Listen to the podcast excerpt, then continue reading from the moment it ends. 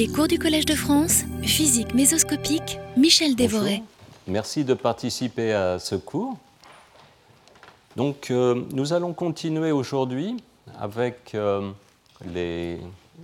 la, description du processus de lecture d'un bit quantique. Mais avant, avant que l'on commence, je voudrais vous indiquer que nous avons un, nouveau site web euh, sur lequel sont, sont placés les, les exposés de ce cours. Donc vous pouvez directement les consulter en allant à ce site. Voilà.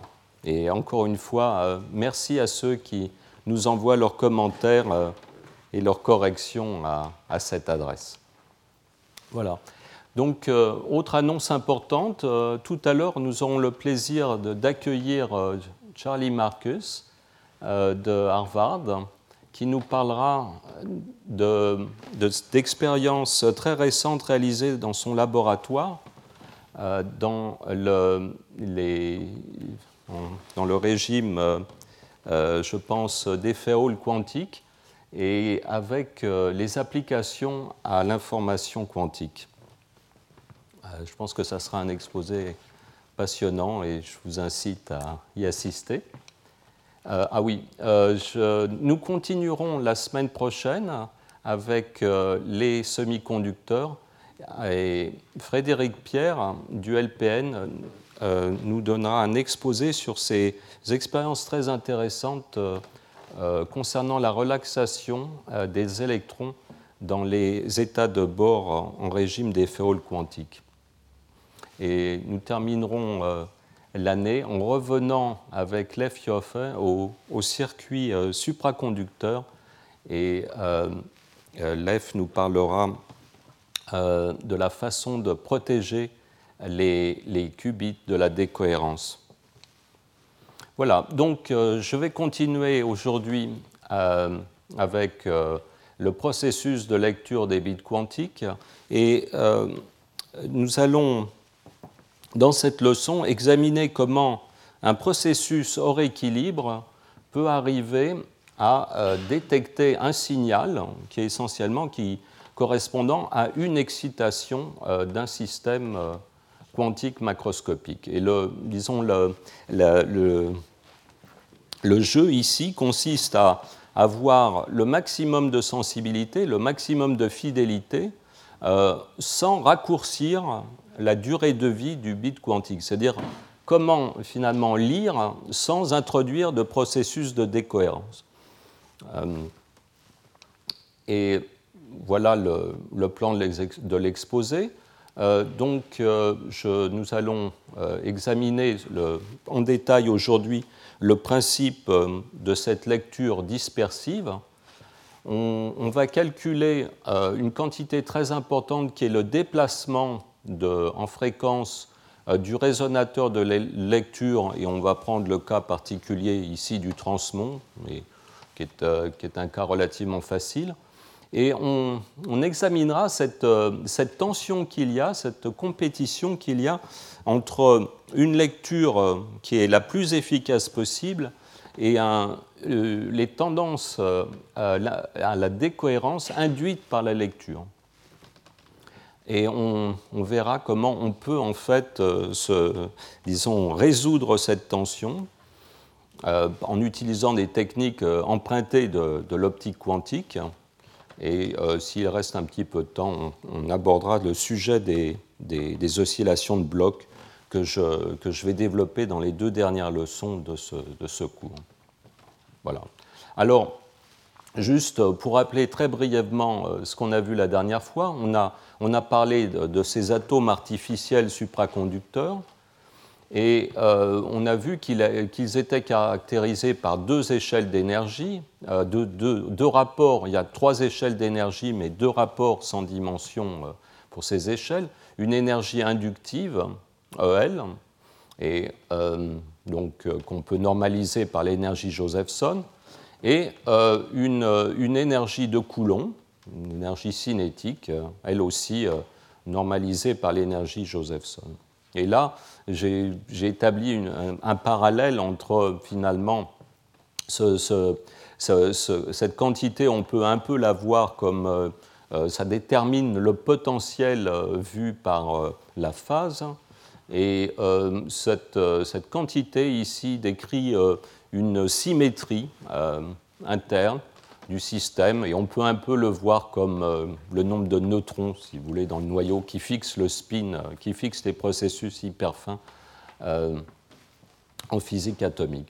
On va se, concentrer aujourd'hui plus particulièrement sur le transmon, donc qui a une énergie inductive égale à zéro et qui se situe plutôt vers les grands nombres dans le rapport EJ sur EC, ce qui fait que la, phase est plutôt un bon nombre quantique. C'est, un exemple, pour ce que l'on va voir, c'est un exemple commode euh, où on va pouvoir développer les, concepts en faisant des, calculs qui sont. Euh, qui sont le, cas du transmon conduit à des expressions particulièrement simples euh, ce qui permet d'illustrer un certain nombre de principes généraux. Alors je vous rappelle que tout le, problème consiste à, connecter un circuit de lecture qui possède une variable macroscopique, ou plus exactement mésoscopique, une, variable d'état qui, euh, qui, va nous indiquer, au départ est dans un état neutre et qui va à la fin de la mesure pointer euh, plutôt dans la direction 0 ou dans la direction 1.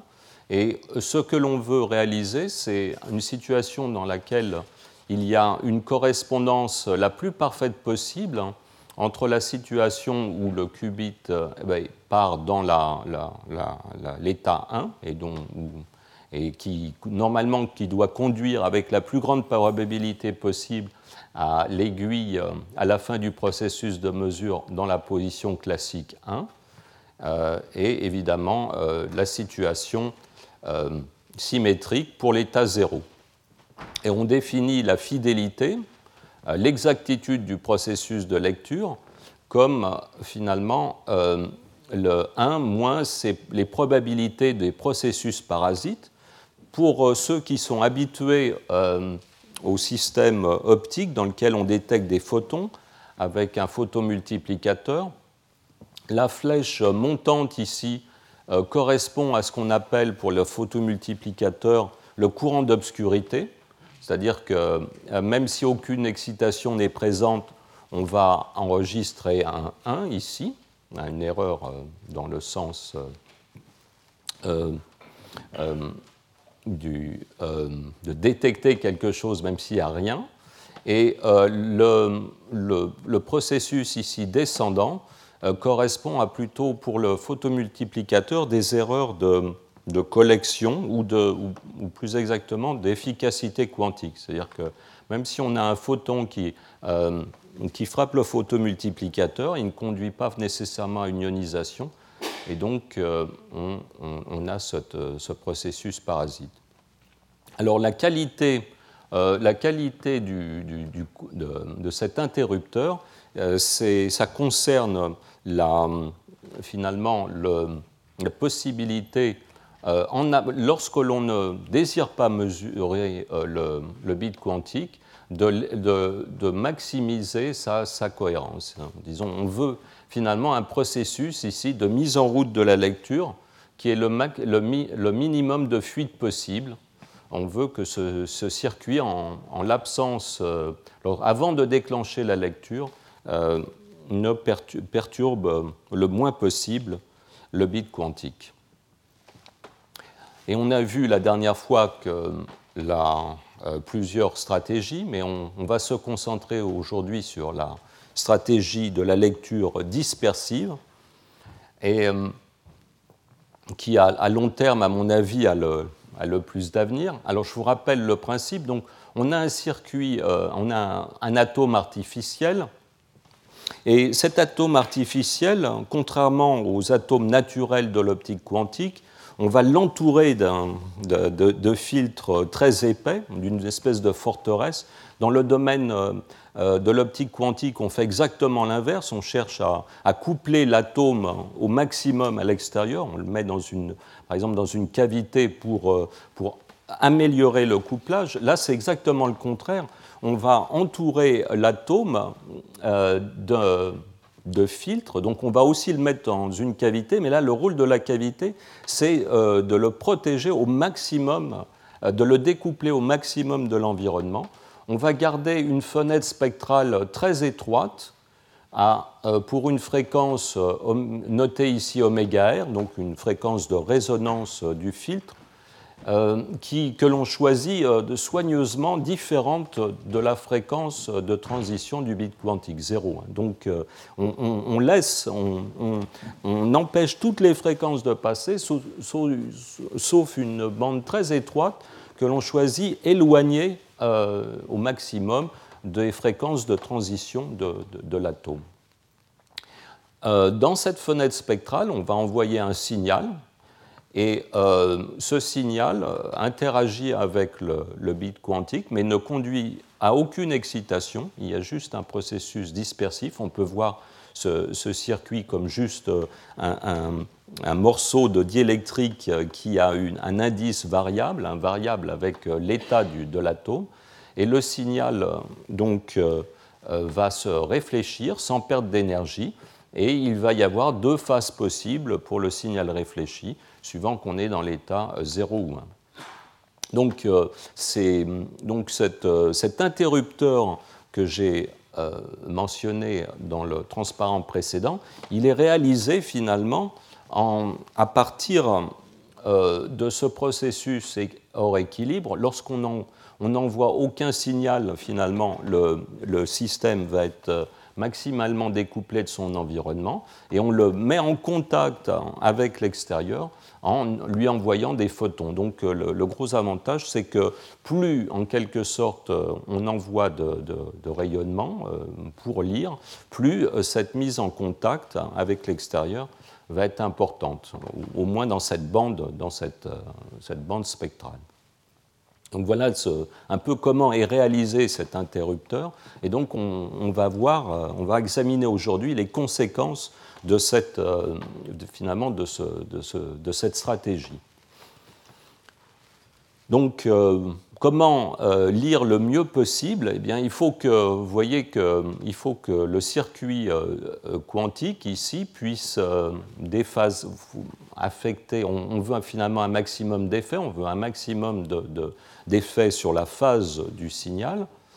Euh, et puis, on veut aussi être capable de détecter cette phase avec un minimum de, photons qui arrivent sur le circuit, puisque plus on va envoyer de, photons sur cet atome, plus on risque d'induire des processus parasites.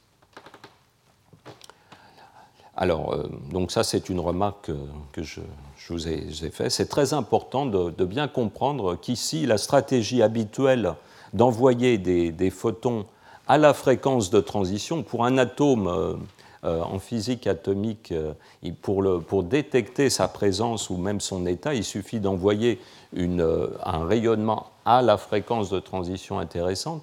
Euh, ici, cette stratégie n'est pas possible parce que l'atome est beaucoup trop bien couplé. Il faut au contraire bloquer euh, tous les, euh, il faut bloquer le rayonnement à la fréquence de transition qui nous intéresse.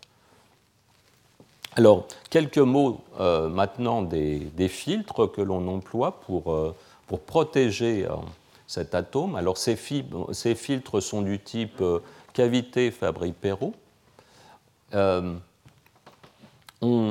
donc, euh, ils sont réalisés, euh, par exemple, en technologie euh, de guide coplanaire. donc, ce qui est représenté ici, ce bloc, c'est un substrat isolant, qui est du silicium ou du saphir.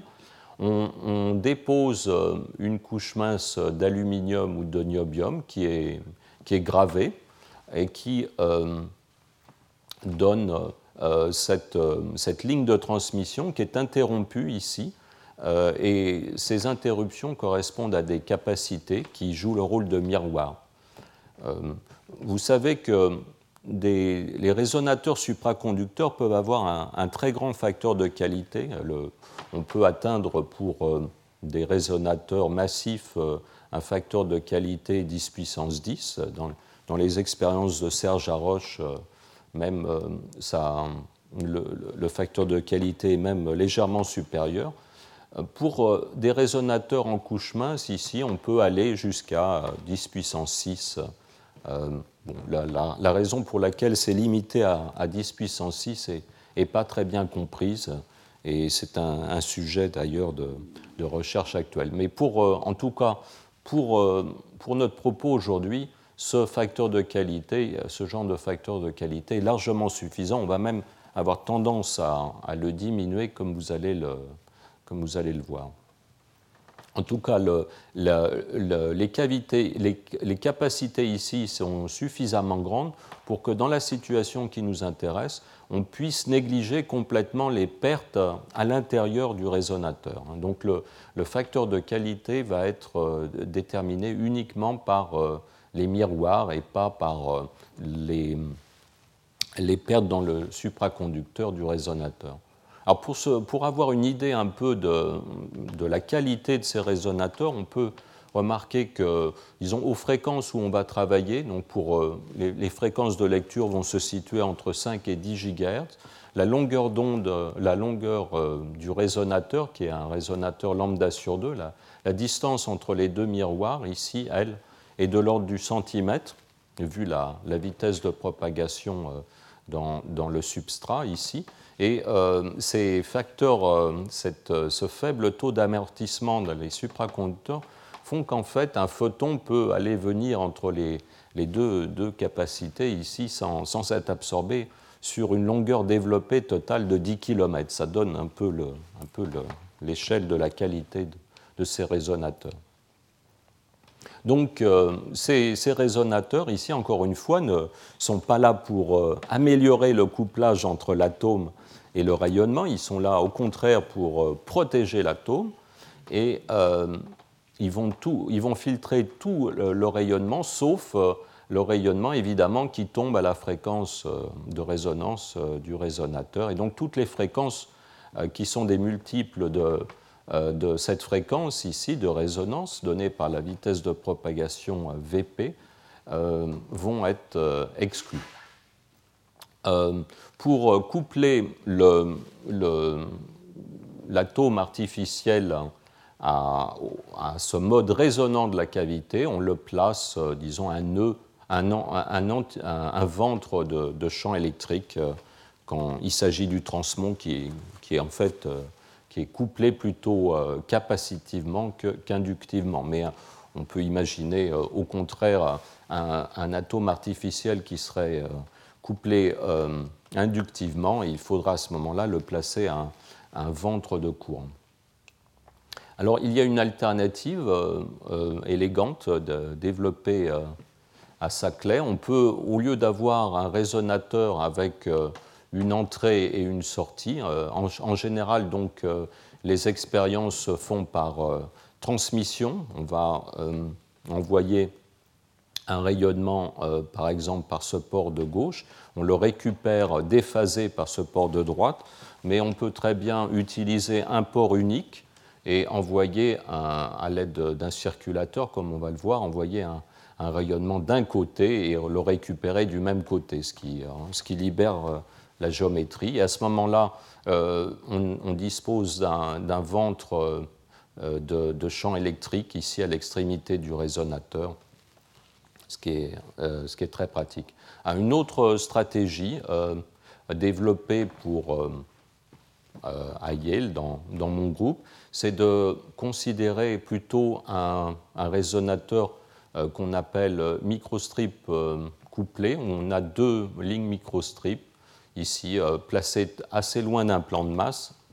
Et l'avantage de, ce, système, c'est de, justement de libérer la surface de l'échantillon de, de, grandes régions supraconductrices qui peuvent piéger les vortex et à ce moment-là, le ventre de champ électrique euh, se situe ici. Là, euh, le bout du résonateur est, un court-circuit. Et on peut, euh, on peut placer l'atome artificiel dans cette position ici de champ électrique maximum. Donc, si, vous êtes intéressé par les détails, voici les références d'un préprint récent. Bon, alors. Alors, comment, comment le, circuit fonctionne N'hésitez pas à m'interrompre. Alors, donc, voilà la, source micro-ondes qui va nous servir à, lire le bit supraconducteur. Donc, on, envoie euh, le rayonnement micro-ondes vers un circulateur qui fonctionne comme une espèce de, valve. Euh, il rentre dans ce, filtre lambda sur 2 et va atteindre le transmon placé à une extrémité. Et le rayonnement réfléchi, qui va être euh, déphasé d'une quantité plus ou moins grande, suivant l'état de, l'atome artificiel, euh, va être amplifié et va être mélangé par euh, cette référence ici. Et donc, dans, cette détection dihomodine, on va pouvoir mesurer directement la phase qui, qui, va finalement apparaître dans un convertisseur analogue digital. Alors, ce qui est, il est intéressant de regarder un petit peu les ordres de grandeur dans cette expérience. Alors, regardons tout d'abord euh, le courant euh, qu'on va avoir dans le résonateur lorsqu'on va lire le, bit supraconducteur. Alors, une façon de, calculer ce courant très, simple, c'est de se dire que ce résonateur euh, lambda sur 2, on peut le voir finalement comme un, résonateur LC. Euh, une façon de, s'imaginer ce résonateur LC, c'est que pour ce mode lambda sur 2, on a l'inductance totale hein, du, fil central qui résonne avec la capacité euh, totale de ce fil à la masse. Donc on, a, introduit donc euh, cette, cette, inductance L et, cette capacité en C. Et donc, on va euh, dire que l'énergie totale euh, stockée dans ce résonateur, c'est euh, égal à un photon. On va, calculer à, quel, à, quel, courant correspond un photon dans ce résonateur. Alors, on peut en fait se convaincre que dans ce modèle un peu discret du résonateur, la, combinaison 1 sur racine de LC, qui est la fréquence euh, de, cet euh, oscillateur fictif, eh bien, c'est justement donné par la fréquence de résonance. Donc voilà, euh, ça nous fournit une première équation. Et le rapport entre L et C, qu'elle a, disons, quand, on prend sa racine carrée, ça nous donne une impédance caractéristique que qui va être de l'ordre de l'impédance caractéristique de la ligne de transmission, donc en l'occurrence euh, une quantité de l'ordre de 50 ohms. Donc vous voyez qu'en en fait, euh, on peut éliminer euh, donc, dans cette équation ici L et C, et donc arriver à calculer le, courant moyen. Je, suis désolé, j'ai pas, j'ai mal corrigé ce matin, il n'y a pas de facteur 2 ici. Euh, donc, cette, euh, vous voyez, en, disant que la moitié de cette énergie euh, va correspondre à l'énergie inductive ici dans le résonateur et, la moitié va correspondre à l'énergie capacitive, on peut calculer les, fluctuations moyennes de courant. Et pour un photon à une fréquence de l'ordre de 10 GHz, on obtient un, un courant finalement relativement important, c'est 100 nanoampères. Euh, ce qui est loin d'être négligeable si on, considère, si on a en tête euh, des expériences de physique mésoscopique euh, dans le, dans le domaine continu. Si on, fait le même calcul pour la, la, tension, hein, qui va avoir un, maximum plutôt aux extrémités du résonateur, hein, le, courant est, le courant, lui, est est maximum au milieu, mais la tension est, maximum aux extrémités. Pour cette tension, on, va avoir, euh, euh, ben là je vois que j'ai fait une autre erreur, c'est 5 euh, microvolts, puisque on, multiplie en gros ce, courant par 50. Hein. Donc c'est quand même des tensions et des courants tout à fait appréciables. Oui.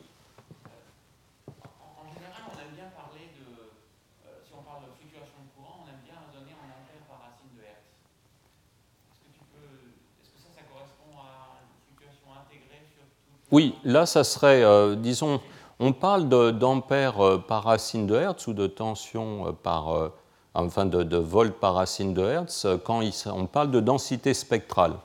là, j'imagine finalement, je n'ai qu'un mode. En gros, on peut considérer que l'atome n'est couplé qu'à un mode du rayonnement, qui est finalement le mode, les ondes stationnaires dans ce résonateur.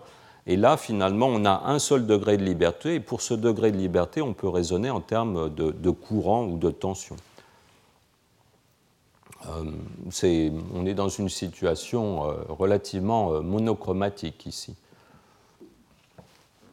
Donc ça, ces nombres, ces ordres de grandeur sont les amplitudes des tensions et des courants vu par, euh, par ce circuit. Donc euh, finalement, un photon correspond à une, une tension ou un courant relativement grand. Ce qui, ce, qui, ce qui, permet de comprendre pourquoi on a ce couplage, euh, on a ce, ce, très grand couplage entre l'atome et le résonateur.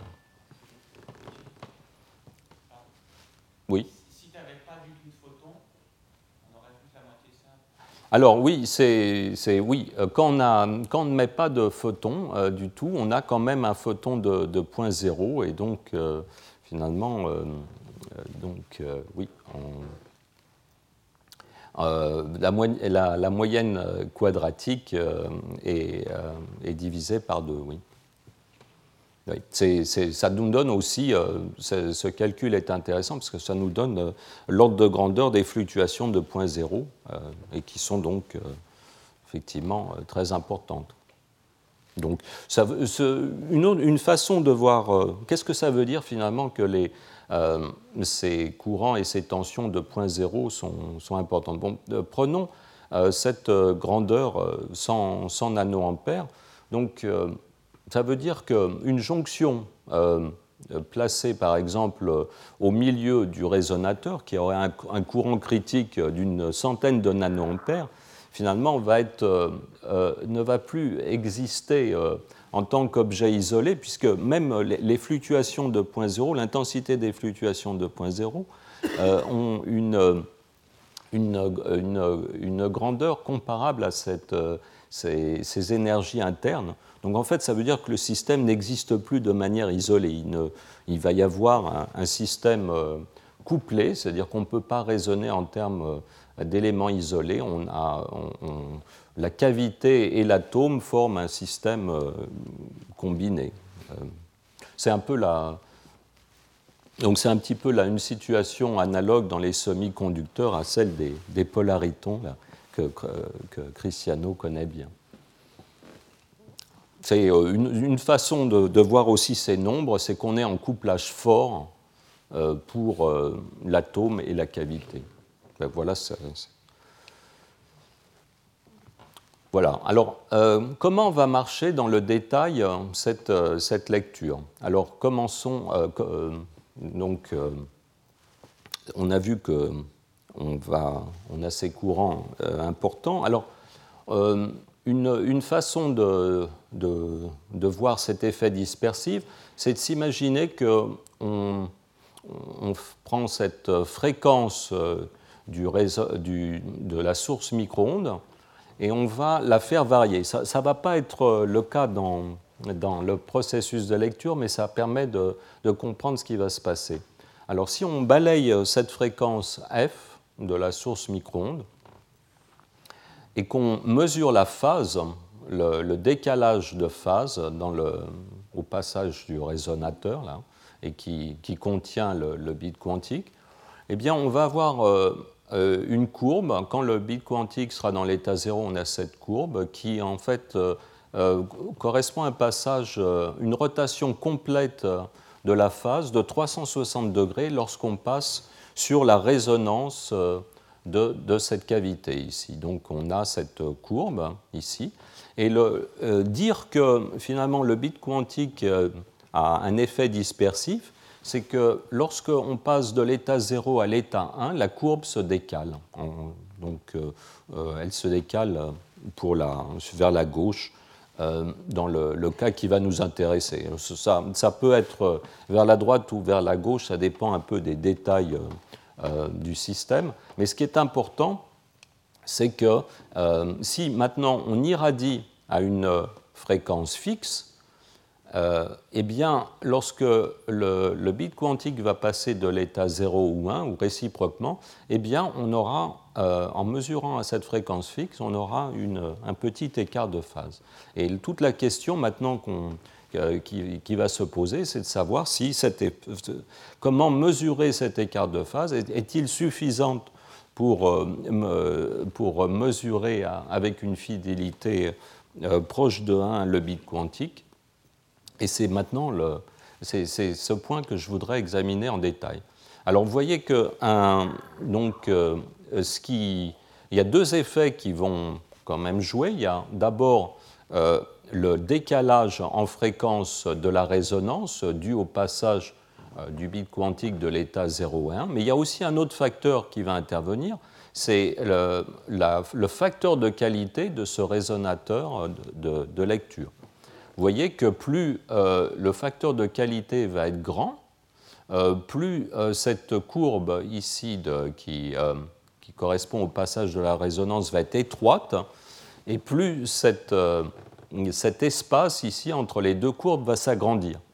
Mais il faut, comprendre, il faut bien comprendre que lorsqu'on va chercher à augmenter cet effet, l'effet de la, lecture de cette façon, on va aussi ralentir le dispositif de lecture. Parce que si l'on augmente le, facteur de qualité, ici, euh, eh bien, l'impulsion de lecture devra être un train d'onde de, plus en plus grand, de plus en plus long, puisque euh, finalement, on ne pourra pas faire varier l'énergie, le temps de euh, la, vitesse avec laquelle on peut faire varier l'énergie dans ce résonateur, c'est-à-dire la vitesse à laquelle l'interrupteur va se refermer, et, finalement euh, inversement proportionnel à ce facteur de qualité. Donc on voit qu'il y a une optimisation euh, délicate euh, à réaliser. Donc c'est pour ça qu'il faut, faut, comprendre, il est intéressant de voir comment cette, cette lecture va s'effectuer en détail. Alors cette quantité-là, qui correspond à un changement de fréquence, vous voyez, donc le, bit quantique décale la fréquence du résonateur et ce décalage donc s'appelle, euh, disons, cette, euh, ce cavity pool, euh, le décalage de la cavité. Donc c'est la différence entre deux facteurs.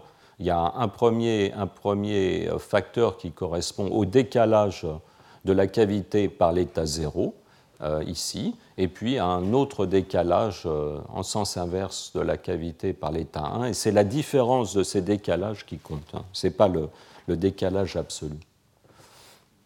Alors, examinons euh, maintenant comment va s'effectuer le, processus de lecture en détail. Donc, on va examiner ce, protocole pas à pas. Donc, on commence par avec un générateur auxiliaire qui maintenant est à la fréquence du bit quantique, on va envoyer une impulsion. On va supposer que le, bit quantique au début est dans l'état, euh, 0, et on envoie une impulsion ici qui va préparer le bit quantique dans un état excité, ou, au contraire, par exemple, si l'impulsion est, suffisamment longue pour faire un tour complet sur la, sphère de bloc, on va revenir dans l'état 0. Donc à la fin de, à la fin de ce processus d'excitation, on va trouver euh, le, bit quantique dans une superposition d'états, mais euh, la lecture va bien sûr euh, détruire cette superposition d'états, et donc on peut supposer qu'on est soit dans l'état 0, soit dans l'état 1. Alors maintenant, on va lancer, on va lancer le processus de lecture. Alors maintenant, on utilise ce générateur principal et on va envoyer un, train d'onde, dont la longueur euh, ici est notée TR, et cette fois-ci, euh, la fréquence considérée n'est pas la fréquence euh, quantique, mais la fréquence de résonance de la cavité.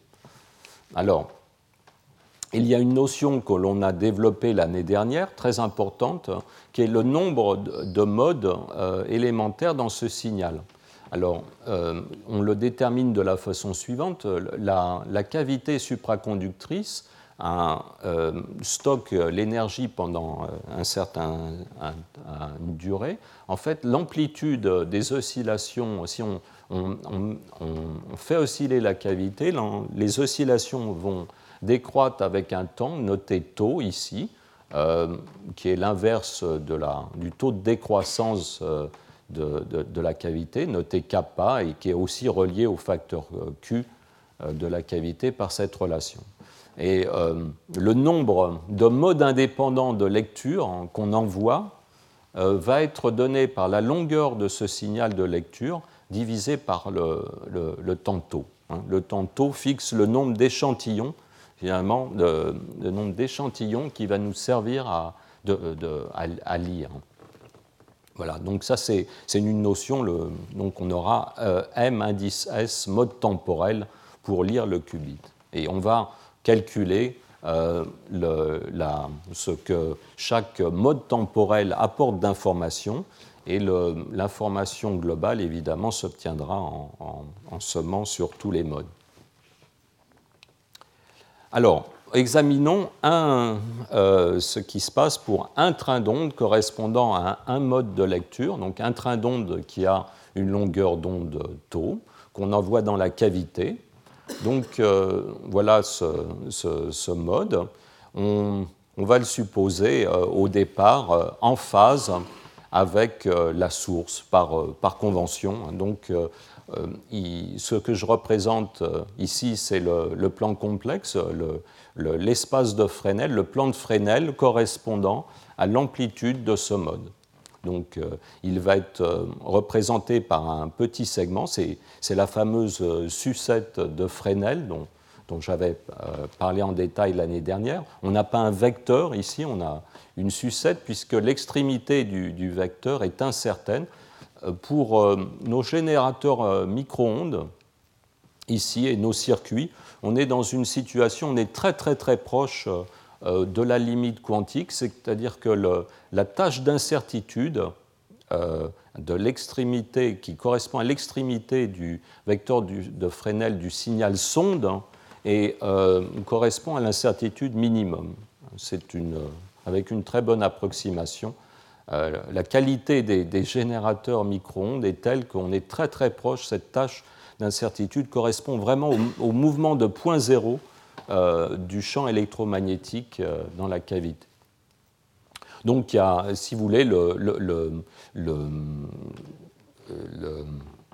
l'intensité ici correspond en fait au nombre de photons que l'on envoie et la longueur de ce, segment ici est, donné par la racine carrée du nombre de photons envoyés par, dans euh, nombre de photons contenus dans ce mode que l'on envoie. Donc, euh, encore une fois, hein, donné, ce nombre est donné par euh, le rapport entre la longueur de l'impulsion et ce tantôt.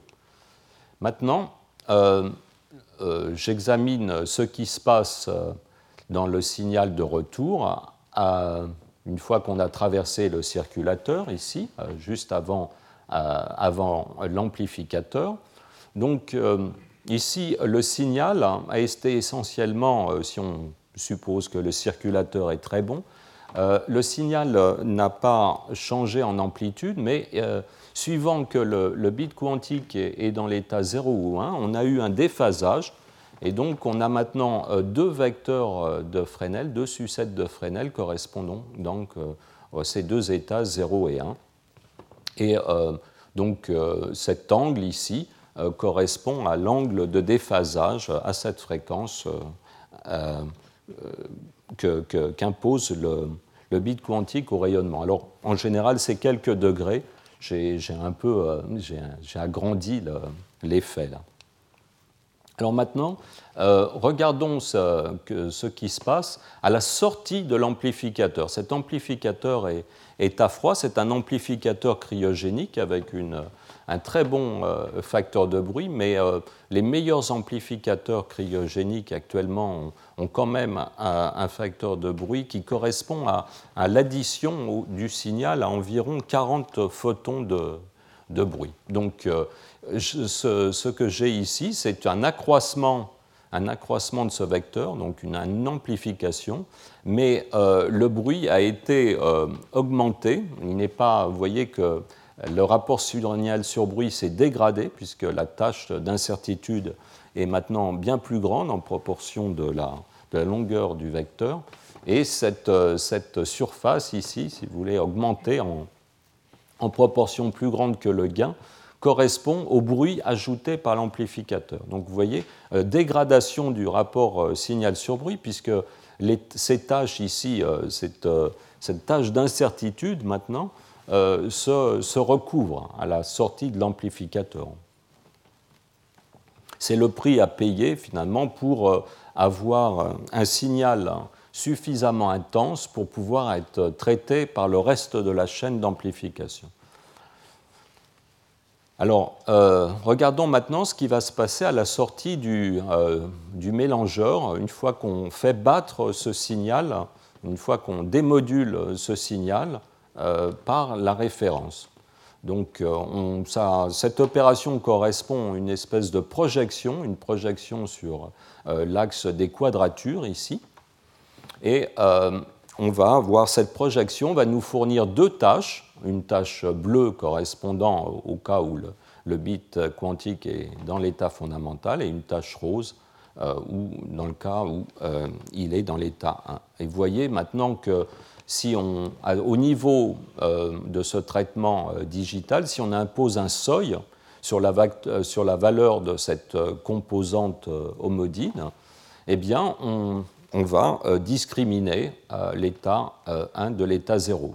Il y aura une certaine erreur puisque ces deux tâches ici se recouvrent. Donc voyez que plusieurs facteurs vont intervenir dans ce recouvrement. Il faut, plus, on a un, angle de déphasage grand, meilleur sera le, résultat, mais aussi on a intérêt à diminuer évidemment le, nombre de photons de bruit rajoutés par l'amplificateur. En tout cas, euh, là, euh, ce qui est intéressant, c'est qu'on a donc euh, deux tâches de bruit, deux tâches qu'on peut supposer gaussiennes, qui se séparent dans ce processus, et on peut calculer exactement la fidélité de la lecture. Alors, reprenons ces, deux paquets d'ondes, ces deux paquets gaussiens, pardon, ce n'est pas du tout des paquets d'ondes. À ce, niveau-là, c'est une probabilité complètement classique d'observer une. Ce signal ici homodine est un signal classique, puisqu'on a rajouté euh, énormément de bruit ici dans, ce, processus.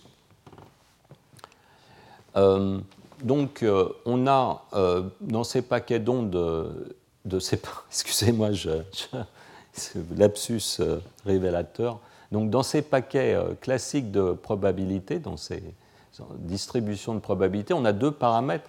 Il y a un paramètre sigma qui, qui, spécifie euh, euh, la largeur, la, dispersion euh, de la probabilité. Et on a ce paramètre S qui donne la séparation, ici, cette, cette distance entre les, ces deux distributions est notée 2S. Et ça, c'est cette composante, c'est donc euh, le signal homodine à la sortie du mixeur.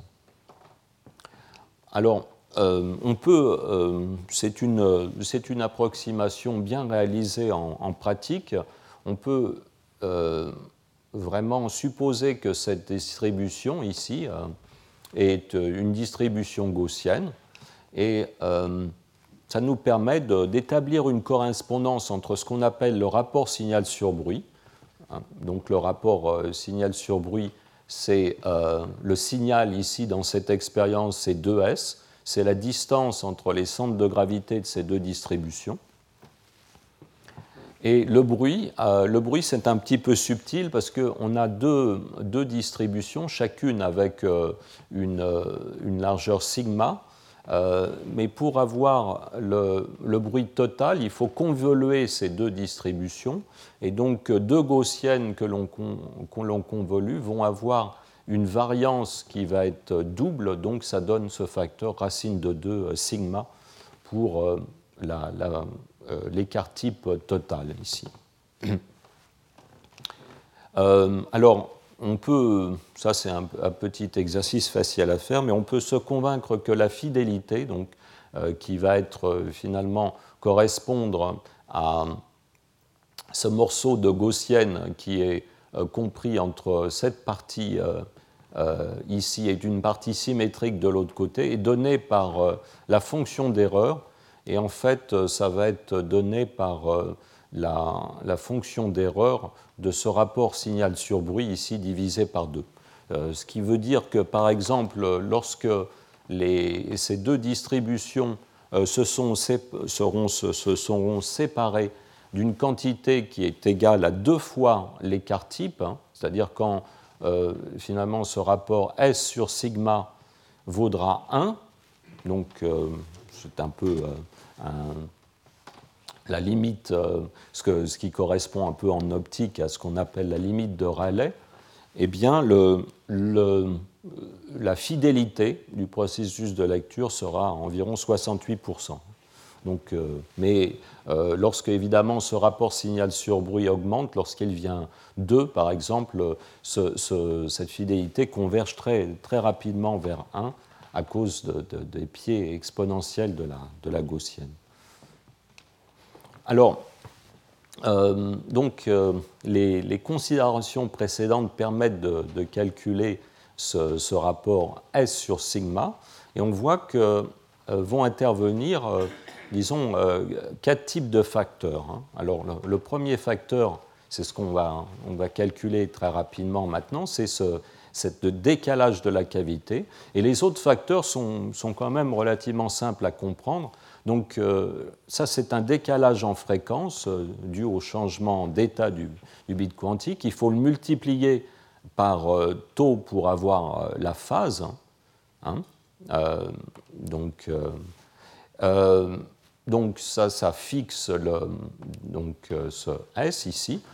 plus on envoie de modes, plus on accumule le processus, plus on va obtenir de, de signal. Et on obtiendra, euh, le gain sera en racine du nombre de modes.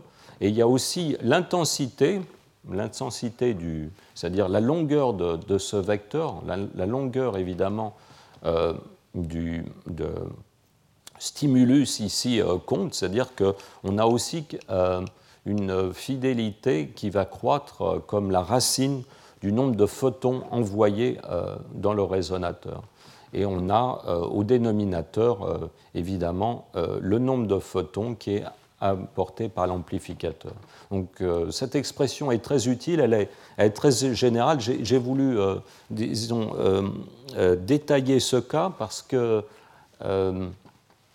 les considérations qui sont développées ici s'appliquent à, toutes sortes d'autres expériences micro-ondes où on va utiliser finalement ces méthodes dispersives pour mesurer les propriétés d'un objet. Donc euh, l'optimisation paraît relativement simple à ce niveau-là. On, voit qu'on a intérêt évidemment à envoyer un maximum de, nombre de photons ici. Euh, mais attention, si on envoie trop de photons, on pourra déclencher euh, à un certain ordre des processus parasites. Donc peut-être qu'on ne peut pas aller très loin là, de, dans, cette voie ici. Vous voyez que quelque chose qui va toujours, toujours, euh, euh, dans toutes les circonstances, euh, nous faire gagner sans aucune pénalité en retour, c'est finalement la diminution de ce nombre de photons ajoutés par l'amplificateur. Quelque chose qui ressort de, cette analyse, c'est que plus l'amplificateur sera silencieux, mieux les choses se passeront sans aucune pénalité en retour on a toujours intérêt à avoir un, amplificateur euh, qui est le meilleur. Et, maintenant, euh, examinons, regardons comment optimiser euh, ce décalage de la cavité. On va voir si, justement ça ne nous pénalise pas par ailleurs. Alors, oui, une petite remarque quand même. donc, cette expression relativement simple est obtenue dans la limite où l'angle, où, le déphasage est quand même petit par rapport à un radian. ça m'a permis de confondre sinus et tangente ici dans cette expression. Hein. Sinon, on aurait une expression un peu plus compliquée. pas, de, pas de questions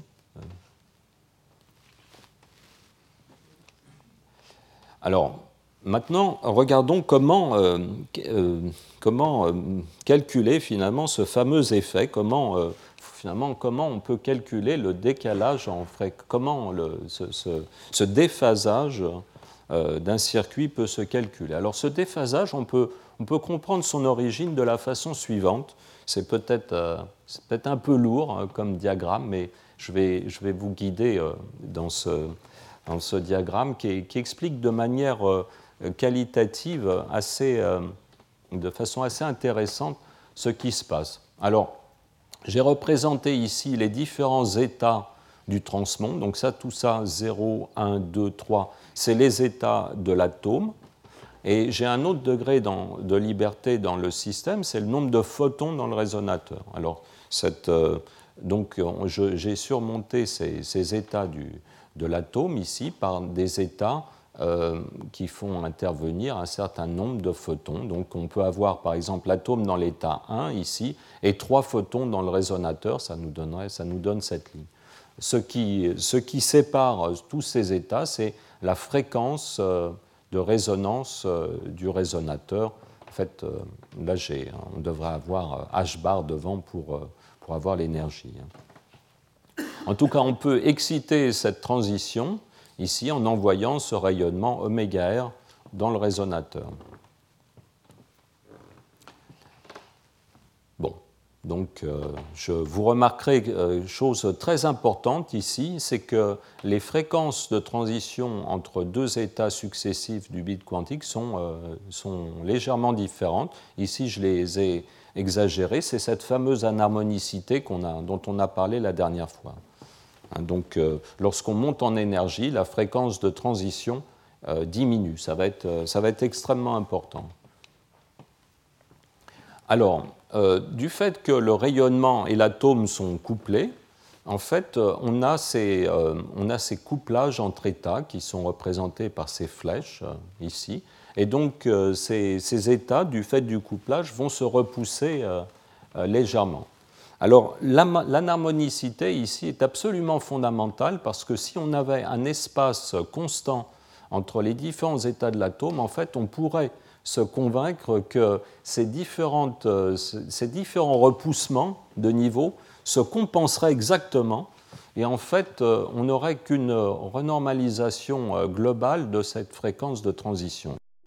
En fait, du fait que euh, ici, on a un, décalage en fréquence. Ce couplage ici n'est pas égal à ce couplage-là, et ça va donner à la fin un effet, euh, euh, c'est-à-dire que cette fréquence de transition ici euh, va devenir différente de celle-ci. Donc lorsqu'on enverra un photon sur le, bit quantique, la fréquence va dépendre de l'état. Et là, vous avez une espèce de, de, représentation un peu imagée de ce qui peut se passer. Alors, bon, on peut euh, calculer euh, cet effet de manière plus rigoureuse en, traitant le problème de la façon suivante. Donc, si on, regarde l'hamiltonien du système couplé, on va avoir l'hamiltonien du, bit quantique, on va avoir l'hamiltonien du résonateur, appelé aussi cavité, puis on va avoir un hamiltonien de couplage.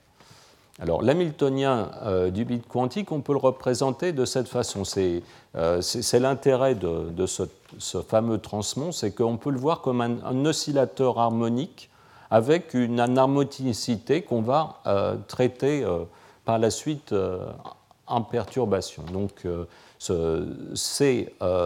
l'opérateur C correspond à une excitation dans le, du bit quantique et donc euh, cette première partie de l'hamiltonien, c'est tout simplement le nombre euh, d'excitations fois la, fréquence euh, de, base du bit quantique, qui est très proche de la fréquence plasma, ici.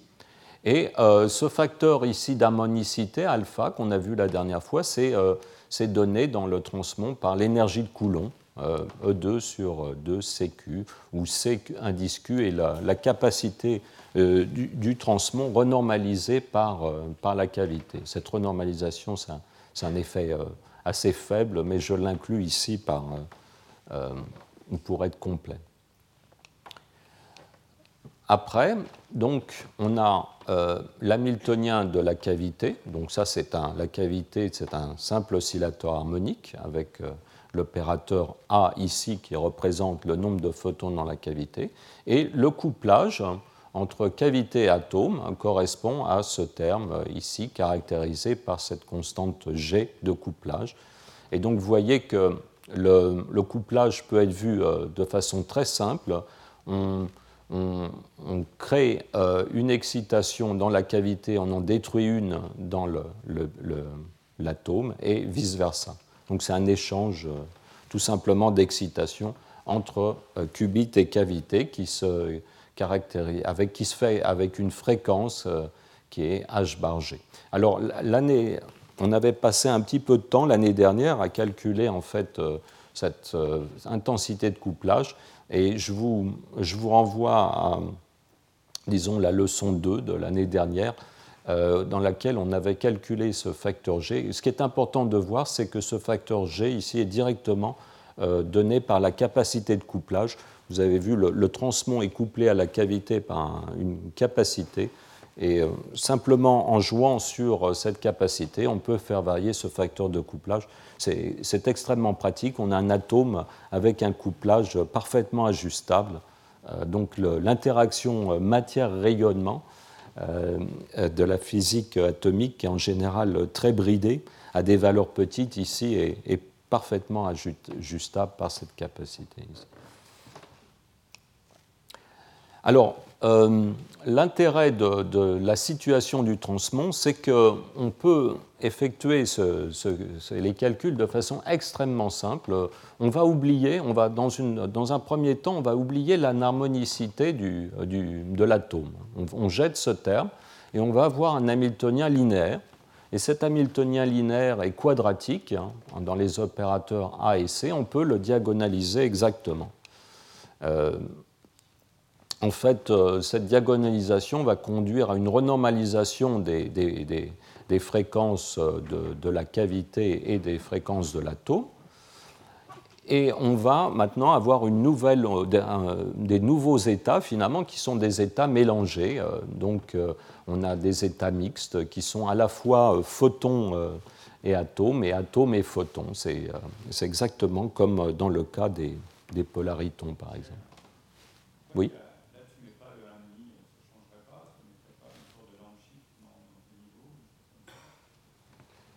Euh, ici, non, oui, je n'ai pas. Euh, non, là. Euh, non, il n'y a pas. C'est une bonne remarque, là, mais non, il n'y a pas tellement besoin de mettre le. De le lamp shift ne va pas. Enfin, si, tu veux, le, lamp shift, il intervient. Une façon de voir la chose, c'est qu'il y a une renormalisation de ces fréquences, mais ça va être un peu trivial. Hein. Il n'y a pas de je ne pense pas que les considérations de Lampshift ici, pour, euh, pour ce cas-là, apportent quoi que ce soit. Hein. Euh, ce, que, ce que je veux, c'est très important, là, ce, ce qu'il faut bien comprendre, je, jette euh, ce, morceau hein, qui, qui va révéler toute la physique quantique, je le jette. Donc j'ai tout simplement deux oscillateurs harmoniques couplés et le couplage entre deux oscillateurs harmoniques va se faire de façon euh, classique. Hein. J'ai deux, résonateurs dont les fréquences vont se repousser.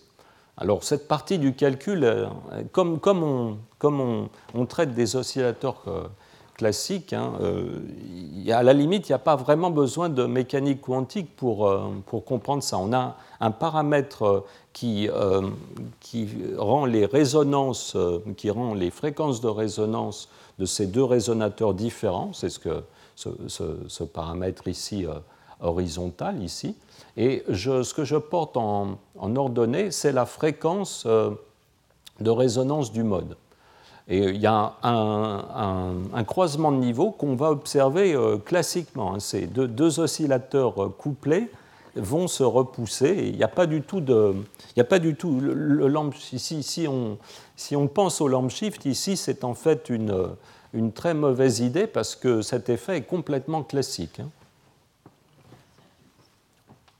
Contrairement à ce que certains prétendent, il y a absolument, dans ce, dans ce phénomène ici, il n'y a aucune, aucune mécanique quantique. Hein. Ça, se produira aussi pour des oscillateurs, euh, euh, classiques. Donc on a, euh, si vous voulez, on a deux oscillateurs. On va supposer que le résonateur a une, fréquence fixe. Le, bit quantique a une fréquence qu'on suppose variable. Et quand la fréquence du bit quantique passe par la fréquence du résonateur, ces, deux fréquences se repoussent. Hein. Ce n'est pas un repoussement entre deux, deux niveaux, là, c'est un repoussement entre deux fréquences.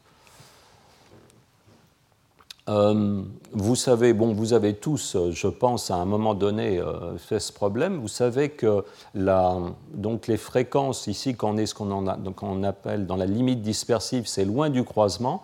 Les, fréquences euh, ici se, se repoussent d'une quantité qui est égale à g carré sur delta. C'est ce que donne la théorie ordinaire des perturbations. mais là encore, c'est quelque chose qu'on pourrait, un calcul qu'on peut faire complètement classiquement. Euh, un, autre, euh, euh, un, autre, résultat de base que vous connaissez, c'est la proportion, ce que les nouveaux, les, les, nouveaux, résonateurs renormalisés héritent des anciens résonateurs. C'est ce que je, je, représente par ce rapport. On, est parti d'un résonateur noir et d'un résonateur rouge. On obtient une espèce de, de résonateur de couleur intermédiaire le, rapport entre la, quantité de, l'héritage finalement de, ce, résonateur, finalement le, bit quantique va hériter du résonateur une proportion qui est donnée, elle, par g carré sur delta. Vous voyez, c'est extrêmement simple. Euh, g, c'est une fréquence, delta, c'est une fréquence. Si on veut une proportion, on, euh, on effectue ce rapport. La proportion doit être indépendante du, euh, signe du couplage, donc euh, G carré sur delta carré, c'est tout à fait plausible. D'ailleurs, euh, il n'y a pas de facteur, ce qui est intéressant, c'est qu'il n'y a pas de facteur comme pi ou, E devant, devant, ces rapports. Donc ça, c'est vraiment c'est un calcul de base que tout le monde peut faire sur, sur deux oscillateurs harmoniques couplés. Hein. Et on va l'appliquer ici.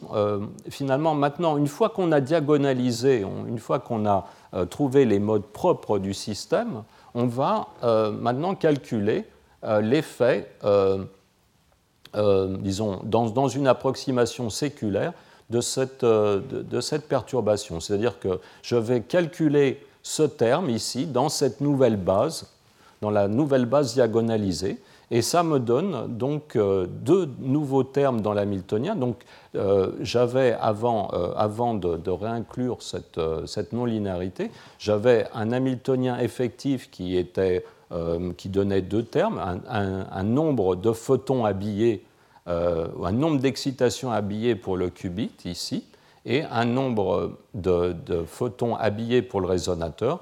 Et je vois que quand j'évalue ce terme ici dans la nouvelle base, j'ai simplement euh, deux termes très simples. Un premier qui est juste euh, l'ancienne non-linéarité euh, exprimée dans, le nombre,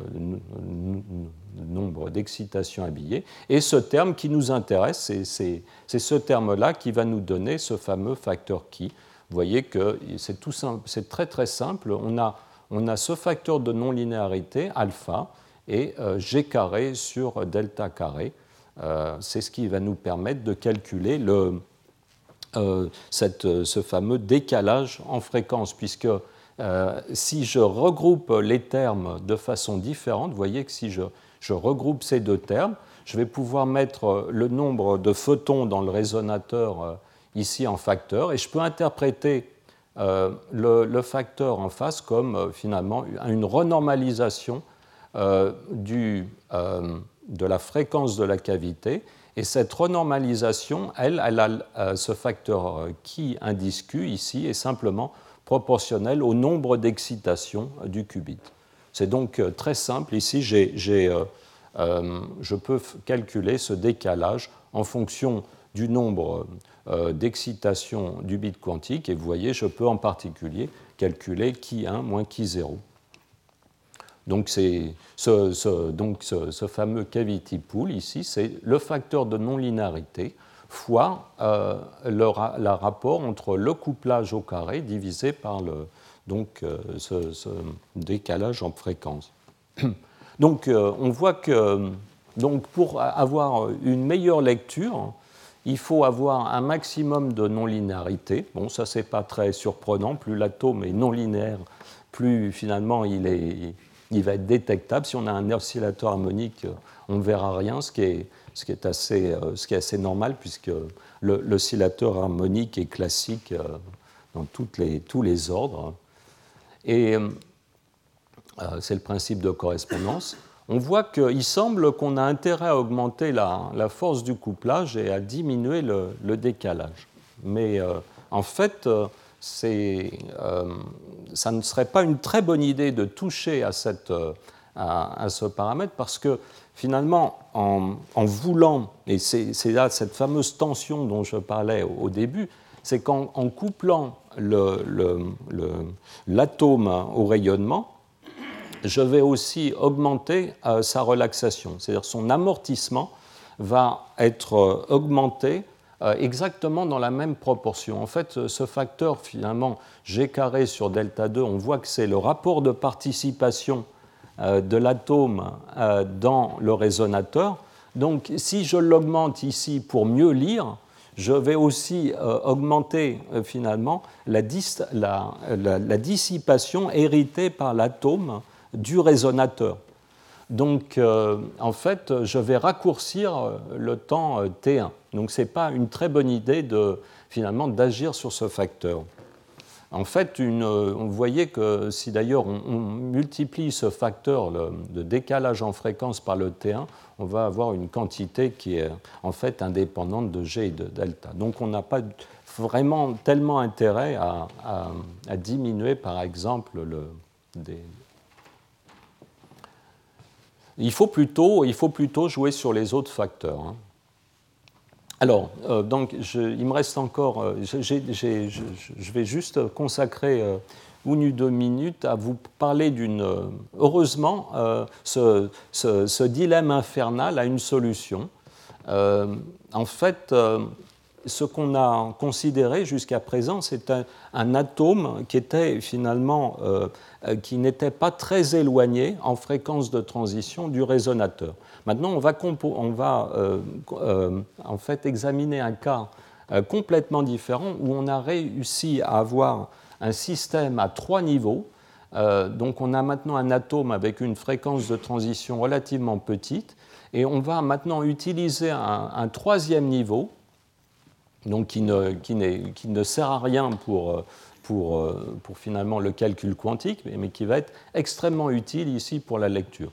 Donc on va avoir cette fréquence de transition est autorisée ici, cette fréquence de transition est, euh, cette transition est autorisée, mais on va avoir une interdiction très stricte dans cette transition entre ce troisième niveau et l'état fondamental. Par, par, exemple, il y a une, une certaine symétrie dans l'atome qui, euh, qui fait qu'on aura des, éléments de matrice finis ici, mais là, euh, on aura strictement zéro.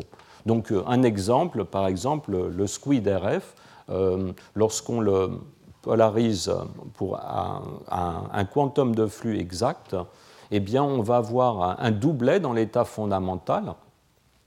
Et ce doublet va être surmonté d'une transition assez importante en énergie et euh, on aura euh, une interdiction totale du fait de la symétrie de la fonction d'onde pour une transition qui se fera entre l'état euh, fondamental et ce deuxième niveau excité. Voilà un exemple de, cette situation très appréciée en, physique atomique.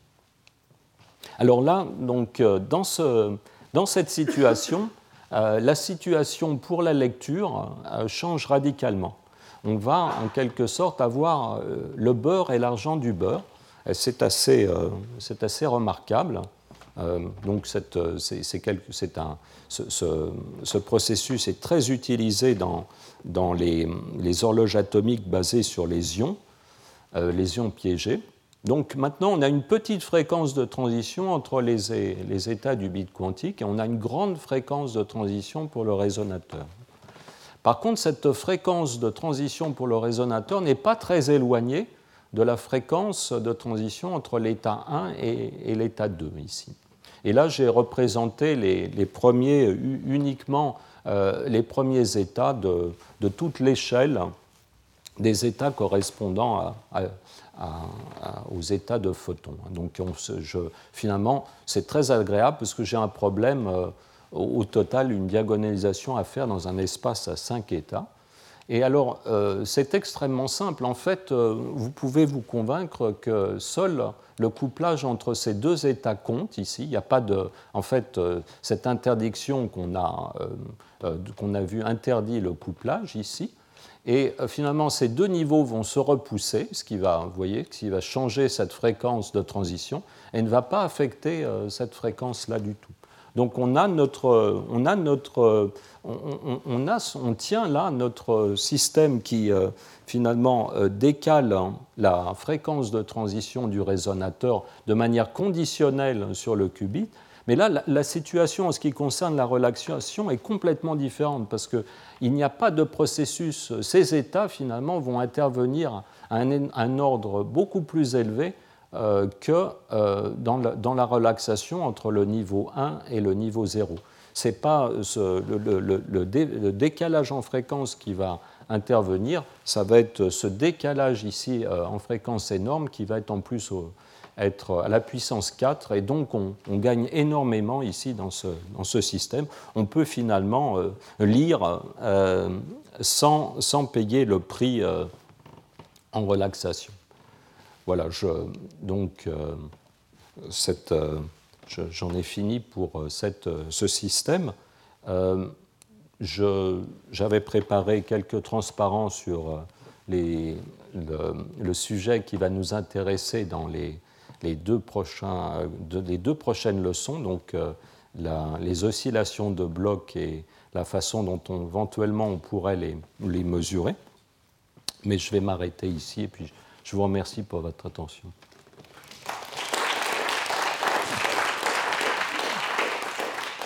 Retrouvez tous les podcasts du Collège de France sur www.collège-de-france.fr.